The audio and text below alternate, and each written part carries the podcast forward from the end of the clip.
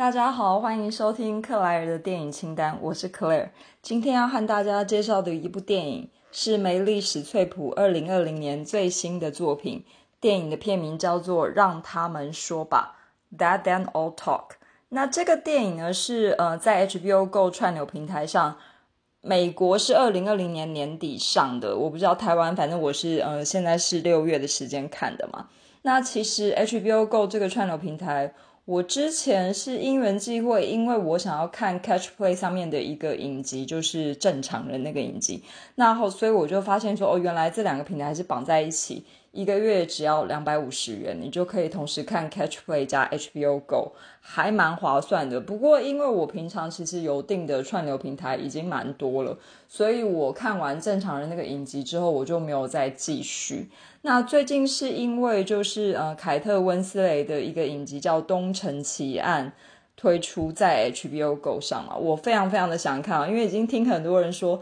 这是目前就二零二一年最好看的影集，没有之一哦。那所以呢，我就想说，好吧，我来定一下 HBO Go 好了。那我发现不定 Catch Play，单独定的话，其实只要一百四十九元一个月，其实比去电影院看一部电影还要便宜。尤其现在，其实反正电影院呃，因为疫情的关系是没办法营业的嘛。所以我觉得其实真的非常的划算哦，何况我们可以看到美丽史翠普这么大牌的演员最新的作品。那待会就是也要向大家介绍一下这部我自己非常喜欢的电影，让他们说吧。在这部电影中，梅丽史翠普饰演的角色是一个文学作家，那他已经有一定的知名度了。那片中一开始就是他的出版社的经纪人呢，就跟他碰面。提醒他说：“哎，你的稿子已经快要到截稿的日期了，那我们都还没看过你写什么，就是希望哦你能够准时的交稿啊，等等的。那这个经纪人其实就挺紧张的，希望呃能够探寻了解小说家要写什么。然后第二是说，这个小说家呃梅丽史翠普这个角色，他得了一个在英国的文学奖。”那出版社也很希望说他能够亲自去领奖。那因为这个故事，美丽史翠普是住在美国纽约这样子。那但是呢，美丽史翠普就告诉他的经纪人说，他不能坐飞机，所以他没有办法去英国领奖。结果这个经纪人就灵机一动吧，就是他可能正好知道说，哦，其实从纽约到英国是有渡轮的，就是只要花两周的时间坐。渡轮就可以不用坐飞机，也可以抵达英国，因此他就建议这个小说家还是去领这个文学奖，那就可以搭乘渡轮。那电影一开场嘛，然后这个小说家就是美丽史翠普这个角色就说：“那我可以邀请朋友吗？”所以他就邀了两个老朋友，就跟他差不多年纪，他们就是都是七十岁上下的老太太了的朋友。然后另外他还邀请了一个，就是他的侄子。故事的角色设定大概就是一个二十几岁的呃年轻人，因此呢，他们四个人就要去坐渡轮从纽约出发前往英国。然后这个经纪人本身呢，其实他没有告诉小说家哦，但是他也偷偷的就是上了渡轮，因为他很担心小说家的呃写作进度啊，或是呃写作的内容，所以这一行五个人就上了这个渡轮。那这艘渡轮呢，叫做 Queen Mary Two，就是玛丽皇后二号，它是真实存在的一艘渡轮哦。也就是说，我们也可以去搭乘，如果没有疫情的话啦。就是呃，它从纽约布鲁克林出发，大概两周的时间就可以抵达英国。这是一个真实的，算是可能还蛮豪华的一个渡轮哦。呃，据说我不太确定哦，我只是在网络上看到，就是大概一个单程是要一千块美金这样子，可能当然是要看你住的房间好坏啦。因为剧中，譬如说美丽史翠普的小说家，他的房间就非常的豪华，其他人的房间虽然也不错，但相对就是比较小这样子。那很有趣的是，这部电影哦，竟然是真实在这个渡轮上面就花了两周的时间拍摄而成的。然后据说导演呃整个剧组是使用就是也比较简便轻便的呃摄影机，然后大部分的就是呃怎么说临时演员其实都是真实渡轮上的工作人员，比如说酒吧调酒的人啊，或是呃会出没在呃上面的工作人员，甚至客人有很多都是真实的渡轮上面的客人。那当然。在这个真假演员之间，我们当然知道说哪几个是我们很熟悉的好莱坞的演员啊脸孔，但是呢，还有一件更妙的事情是，这整部电影是没有台词的。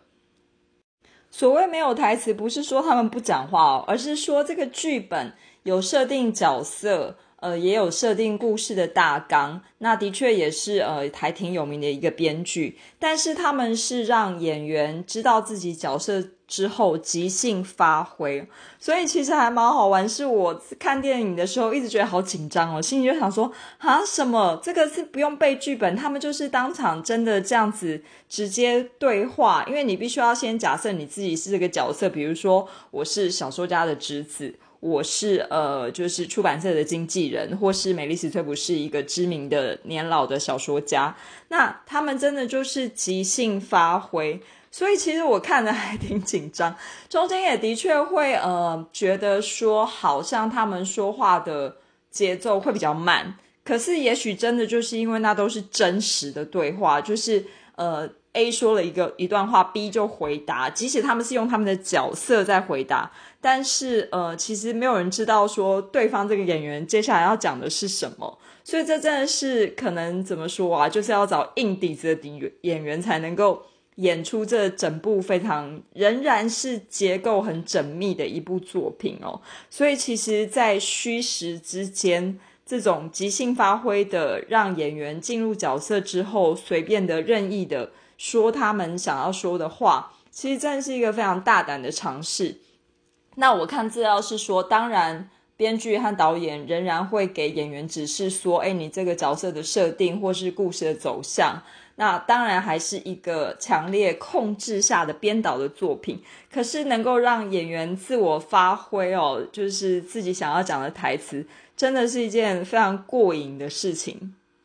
说到要很有实力的演员，我们稍微介绍一下这部片的几个演员。除了鼎鼎大名的梅丽史翠普就不在话下，不用介绍。那另外两个饰演他的老朋友的演员是戴安维斯特和甘蒂斯伯根哦。如果说大家有看过他们其他的作品，就也可以知道这两个演员是就是演技非常的好。那另外饰演呃就是那个经纪人的。是一个华裔的女演员，叫陈静哦，就我不知道她的姓，因为她的华裔可能是广东话，就是 Gemma 陈吧，好，其实我不太确定他的姓怎么念。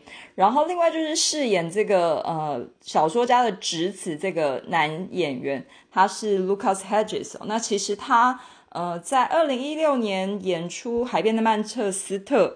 就一个青少年呃丧父的这样的一个角色，其实就已经令人非常印象深刻。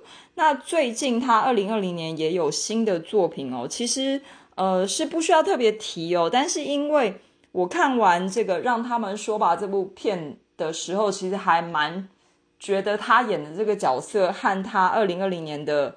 和蜜雪菲佛一起主演的《野蛮法国行》这部片的角色有一点点像，虽然说这故事完全不同哦，但是因为呃，他就是演蜜雪菲佛的儿子嘛。那在《野蛮法国行》（French as in） 那部电影中，他就 是一直也不太说话，然后算是呃一个很旁观的角色。那今天这部呃，跟大家介绍的，让他们说吧。虽然他是一个正常的角色会说话，但是就也好像是一直在旁边一直观察别人这样子的一个角色。我觉得还嗯蛮容易做联想，蛮有趣的。所以这几个主要演员呢，就是呃，除了梅丽史翠普之外，其实我觉得其他的每一个人的表现也都非常的称职。非常的呃精彩，因为就像我刚刚前面说，他们的台词也据说全部都是要即兴发挥的，这并不容易。但是其实每个角色都很有意思。那这部电影到底在演什么？想要说什么呢？首先可能有一个小主题是友情吧。譬如说，他们呃三个老太太是大学的同学，历经了呃认识了五十年嘛。那故事前面也说，他们已经非常久没见面，因为他们也没有住在同一个城市哦。一个人是住在 Dallas，一个人住在西雅图。那其实他们可能都已经呃十几年没有见面了。那剧中这个侄子呢，他登上这个渡轮的时候，也跟其中一个老太太说：“哎，你们认识了五十年。”的友情如何维系，他很好奇，而且就是呃是没有社群媒体的一种。呃，友情如何维保持联系等等的，那他很好奇。那他自己就说，他大概顶多最长的友情只有四年哦。所以其实这当然是其中一个小主题。那我们也不禁会想说，哦，用一种很好莱坞式的期待，比如说这三个人是不是呃有什么恩怨情仇啊？是不是要在这个渡轮上翻旧账啊？然后一种很。戏剧性的吵架啊，然后和解啊，是不是这也是一种其中一个可能的剧情发展？如果真的有的话，那就有点无聊、老套、太好预期了嘛。但是你要说如果没有的话，也有一点奇怪，有一点假哦。因为其实人生的友情，如果真的交往了很久都没有怨恨，都没有伤害，其实可能。也不太是真的好朋友的真实情形吧。譬如说，呃，剧中这个梅丽史翠普的角色，在一次的谈话中就呃随口聊到说，他觉得我们越爱的那个朋友，我们越容易说出伤害对方的话，因为我们觉得他可能会原谅我们。那其实这个剧中也的确安排了其中一个人是有一些呃心中的不愉快。针对美丽史翠普这个小说家，他觉得说他写的小说当初成名的一个作品，可能其中一个角色写的就是他自己的人生。然后因为这本书卖的非常好，非常成功之后，他的人生就被摊在阳光下。然后他后来的十几年的人生，可能也都很悲惨啊，什么之类。所以他的确好像有一点怪美丽史翠普这个小说家，这也的确是。剧中的一个剧情哦，那其实我说到这，我想到又岔提一下，就是最近我有看一部法国电影叫《损友养成班》。对这个片名取得蛮可爱的，因为它其实是一个呃喜剧了哈。那那个《孙勇养成班》那部电影也是说，就是有两对 couple，两男两女嘛这样子。那其中有一个女生，也是她本来只是一个平常的呃售货员，然后他却写了小说之后，就也非常的成功。那他的朋友也会觉得说，哎，你怎么都在写我啊？甚至他自己的男朋友会觉得说，哦，你里面提到的那个男人就是我啊，等等等的。所以其实。写小说的确有可能，就像梅丽史翠普这个角色，也的确有说是会借用很多人生的真实经验，我们的家庭成员啊，我们的朋友，甚至我们的敌人，可能会呃写到很多隐私。但是就像我刚刚说，其中那个老朋友怪美丽史翠普这个角色，可是另外一个朋友却会觉得说。可是我读这个小说的时候，我都没有觉得那个在写你啊，所以只是你的自我投射，没有人觉得那是你。可是呢，到底是真相是什么呢？这其实也是一个谜哦。因为那个呃，就是觉得他的人生被这个小说毁了的这个朋友呢，就是甘地斯伯根演的那个角色，他其实在剧中是被设计成一个比较坏的形象哦，所以可能也会误导。观众迷惑观众，觉得说也许他说的是真的。那另外一个比较好好太太的这个朋友，难道真的没有看出来吗？哈，是不是他只是一个和事佬的角色呢？总之，他们这几个人在这个旅程中，就是会经历很多的事情。那也让观众去呃思考，就是他们之间的关系到底是如何。不过，其实。我觉得这整部片可能更大的主题，并不是真的在讲友情的这个部分哦，那只是借由这几个角色，可能带出一个时光、时间这个主题吧。因为就像我们说，哎，去旅行，我们会问说，哎，你要去哪里，对不对？去一个地方，比如说去英国啊，去纽约啊，还是去香港？但是其实这个旅程以这个渡轮而言，两周的时间，我们去旅行是不是其实是一个时间的旅行，而不是一个地点的旅行呢？真的，这部片越看到后来越觉得全片的关键字可能是“旅程”这个字哦，因为包括这个小说家，他中间有一度就是要发表一个演讲嘛，那他的演讲也提到，就是说他的文学、他的小说是带大家进入一个旅程，哦，这是其一。然后其二是说，呃，剧中还有其他的配角，其中一个配角呢。就会时不时就是呃在渡轮的游泳池旁边读小说嘛，消耗时间。但是他读的书哦是《奥德赛》，就是其实大家可能要眼睛尖一点看一下那个书名哦，不过拍的还蛮清楚的啦。那《奥德赛》其实我们都知道就是希腊的诗人荷马的作品嘛。那《奥德赛》的故事就是，呃，奥德赛这个主角经过特洛伊战争，在呃外流浪了十年，回到家乡的这样的一个故事，大概也可以说是文学史上最知名的一个旅程吧。那其实这个安排当然一定是刻意的嘛，不然他也可以读随便一本小说。那其实就是这种旅程，时光的流逝，呃，人和人之间经过了几十年的变化。人生往前走，人生可能也会停止，甚至像这个埋怨小说家把他的人生写出来的人，一直很想要重来自己的人生，控制自己的人生哦。所以其实我觉得时光旅程这整个主题，可能是这部片更需要被注意到的一个重点。说到目前呢，我们都还没有介绍这个导演哦。这个原因是，呃，其实这个导演鼎鼎大名，他叫史蒂芬·索德伯。那他三十几年的拍摄作品里面，其实有很多非常知名的作品哦，譬如《瞒天过海》就是 Ocean's Eleven 嘛，那包括 Ocean's Twelve、Ocean's Thirteen 都是他拍的。然后《罗根好好运》、《要命关系》哦，还有什么《全境扩散》。或者是那个 Julia Roberts 演的《永不妥协》，那我不知道大家这样听下来有没有开始感觉到这个导演的作品其实很多元哦，各式各样。但但是他其实自己最早期八零年代的作品有一部，我觉得其实也是非常有名的电影，叫做《性谎言录影带》。所以其实他的作品不是一个套路可以解释的哦，就是这个导演显然是。呃，非常有能力拍好莱坞大片，像《瞒天过海》这样子的。但是，其实以《新谎言录影带》他自己很早期的作品来讲，其实就也会探索很多不同的人生的面相吧。所以，其实我觉得这部电影很有趣的一个设定，可能是说小说就是写小说跟拍电影，可能都有一些相似之处。那小说到底是什么呢？如果是一个爱情故事，想要说爱情很伟大，然后描绘一个男生跟一个女生认识了，可能历经困难、历经痛苦，可能分手，可能在一起，那只是要让读者知道爱情很伟大，这不是三言两语、两分钟就可以说完了吗？为什么我们还要读几百页的小说呢？那就是因为其实的确有很多。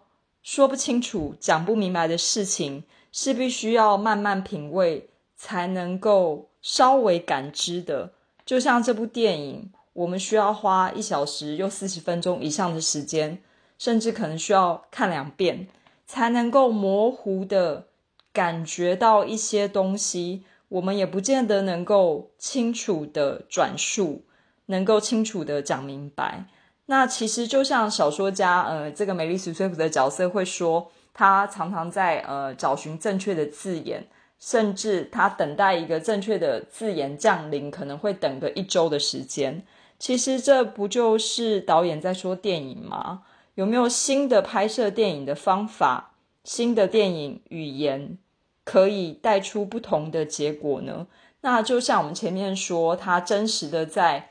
渡轮上用两周的时间拍摄，真实的呃使用大量的渡轮上面的人物，然后让演员没有台词即兴发挥，这种很实验性的非典型的拍摄，其实的确让这部电影有很多新鲜的东西跑出来了。